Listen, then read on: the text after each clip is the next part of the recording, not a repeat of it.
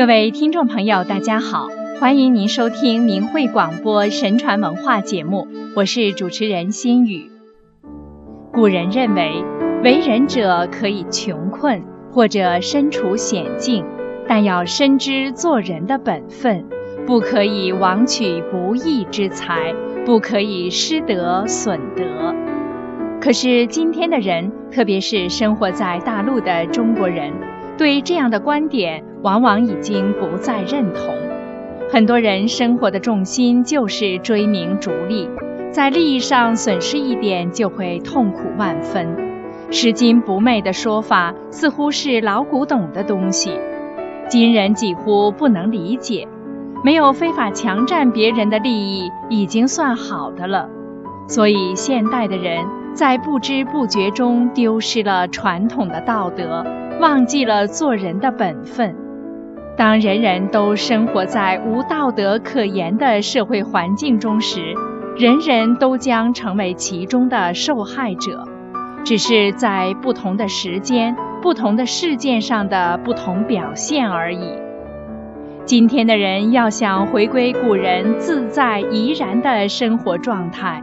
道德的回归是必经之路，所以心语希望在我们的节目中多给大家讲讲古人是如何恪守做人的本分，这个做人的原则都是什么。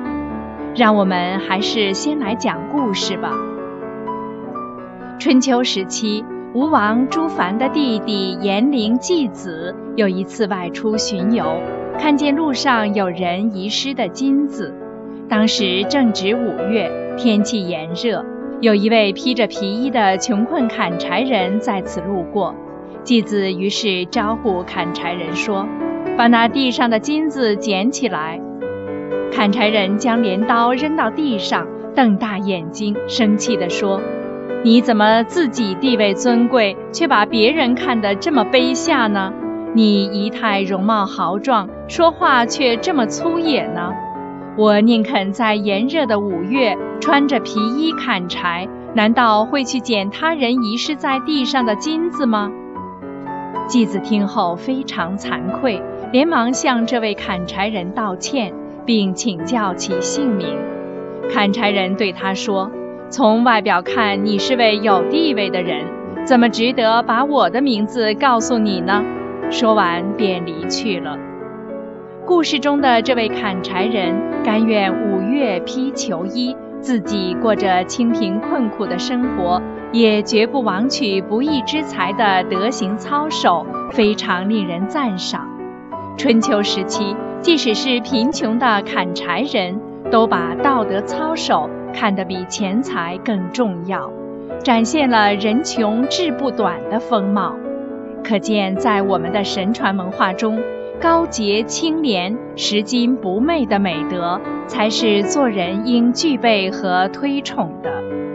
为此，南北朝时期著名的文学家庾信曾为一幅五月披裘画题诗赞道：“披裘当下，俗非味心；虽逢季子，不识遗金。”而唐朝大诗人李白。也在杭州送裴大泽时赴泸州长史一诗感叹：“五月披裘者，应知不取金。”对比之下，今人在这位古时的砍柴人面前，是不是也可以高傲地昂起自己的头呢？这是一个人自觉按照为人的准则行事而表现出的不取意外之财的境界。从另外一个角度上讲，举头三尺有神灵，人的一思一念、一举一动都有神明在观察和记录着。一个人如果不遵从为人的法理行事，就要为自己的所作所为承担责任。这就是所谓的善有善报、恶有恶报的道理。再来讲一个《吉福消灾之道》一书里面的故事。从前有一个在衙门当差的衙役，一天清晨，他很早就出了门。当他走过荒郊野外的时候，被一位身上带着财物的出外人看见了，这位出外人看到衙役带着兵器长矛走过来，怕他会对自己心怀不轨，就马上藏身在草丛里面。这时候，衙役也搞不清楚，只听到草丛里有窸窸窣窣的声音，又没看见附近有人。他担心是老虎或豹子藏在草丛里面，于是就用长矛向草丛里面乱刺，结果刺中了这位出外的人。拖出草丛一看，人已经死了。衙役这时才知道自己误杀了人。他取下了出外人身上所带的财物，并且把尸体丢弃在草丛里面。这件事没有被人发现，衙役因此而变得富有，娶了妻子，妻子为他生下了一个女儿。有一天，这个衙役在门口忽然看见被他误刺而死的那位出外人，他立即把门关起来，躲在门后偷看。出外人竟然走进了对门邻居皮匠的家中。